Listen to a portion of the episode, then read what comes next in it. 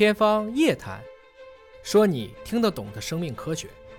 欢迎各位关注今天的《天方夜谭》，我是向飞，为您请到的是华大基因的 CEO 尹烨老师。尹烨老师好，向飞同学好。好，我们继续呢今天的互动问答环节。网友优恩询问说，我国科学家绘制出了大豆的最全的基因组，这个消息他看到之后，他不知道意味着什么。首先呢，这个大豆的基因实际上是在零九年、一零年的时候就测完了，当时是由美国的科学家最早测完的，当时还是结合了用三个测序，再结合一部分的高通量测序来做的。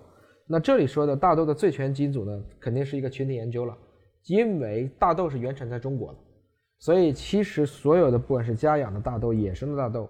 在中国都会有这个大豆的种植资源在境内，从这个意义上讲呢，这些大豆的基因组如果能拿出来，实际上是对大豆群体的遗传密码有了一个很清晰的了解。嗯，那如果知道了这些遗传密码呢，再跟大豆的一些表型相关联，比如说有一些基因决定了亩产，有一些基因决定了抗病，那实际上对我们未来直接使用这个分子聚合育种就不用转基因，我们依然可以做出很好的大豆。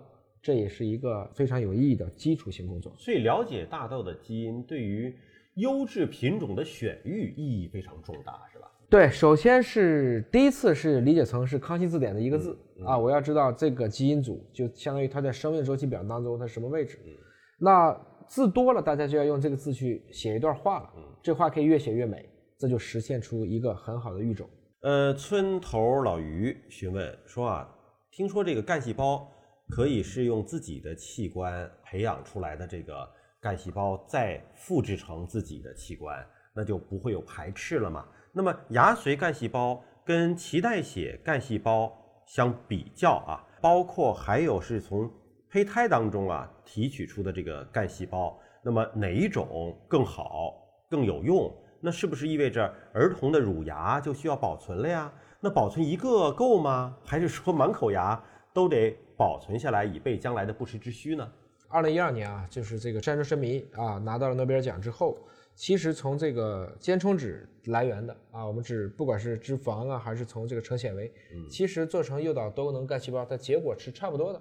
所以其实理论上讲呢，虽然说这个胚胎干细胞它更像是接近于我们说的全能干，嗯，但其他的这些多能干也比较接近于胚胎干细胞的这种分化活性。对成人的使用来讲呢，二者其实并没有特别。大的显著性差异，也就是说，你如果有这个条件和能力，你就都存下来，没有坏处啊，可以这么理解。对，但是你比如说，儿童的乳牙需要保存吗？其实乳牙存不存，那只是块骨头。嗯，重要的是它的牙髓的细胞要及时的分离、培养，变成细胞，再冻到液氮里，这样的话才可以满足这里所提到的背到不时之需。对，成人的智齿也一样啊，都是可以从牙髓里去找到相关的这样的间充质的细胞，用于后续的一个转分化。不过这里还要提醒大家，如果真的有意想存这个牙髓干细胞啊，要提前去跟相关机构联系，别等这牙都拔下来了、掉下来了，你再去找人存，那可能存的就是个骨头标本了。嗯，还是要很快的就要存在这个相关的保存液里，并且迅速处理。王木淼询问啊，说尹烨老师啊，地道的复方阿胶浆是不是得用这个驴皮呀？还有就是得东阿的这个井水啊才行啊？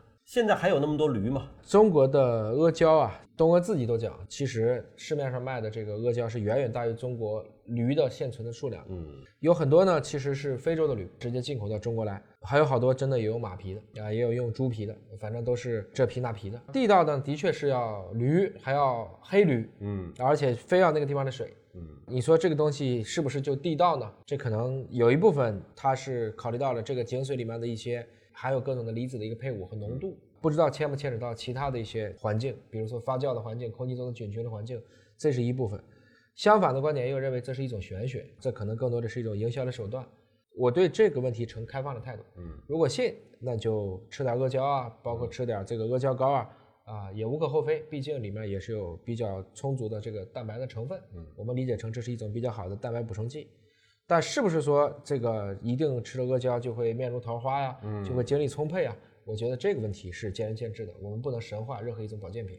我这里联想到了就是贵州的一种酒，对吧？对，它呢因为要用当地的水才会有这样的一个味道。嗯，所以呢就说跟水中的微生物菌群可能有关系。对，那类似像阿胶这样的产品，或者类似全国各地任何一个地方的所谓的地道药材也好啊，或者是只有这个地方才产的某一种特产也好，会不会跟当地的这个微生物的环境啊？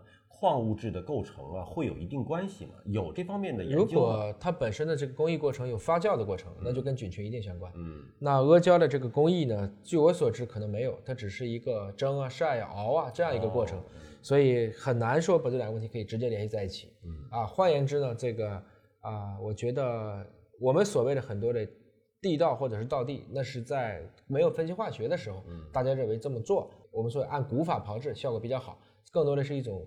半经验，嗯，还有一部分可能是有一种在物质条件匮乏的时候，嗯，那我补一些蛋白肯定会有明显的效果。到今天大家营养都很充足了，我想其实单纯从食补的角度来说，可以去强身健体，这可能是未免偏颇了。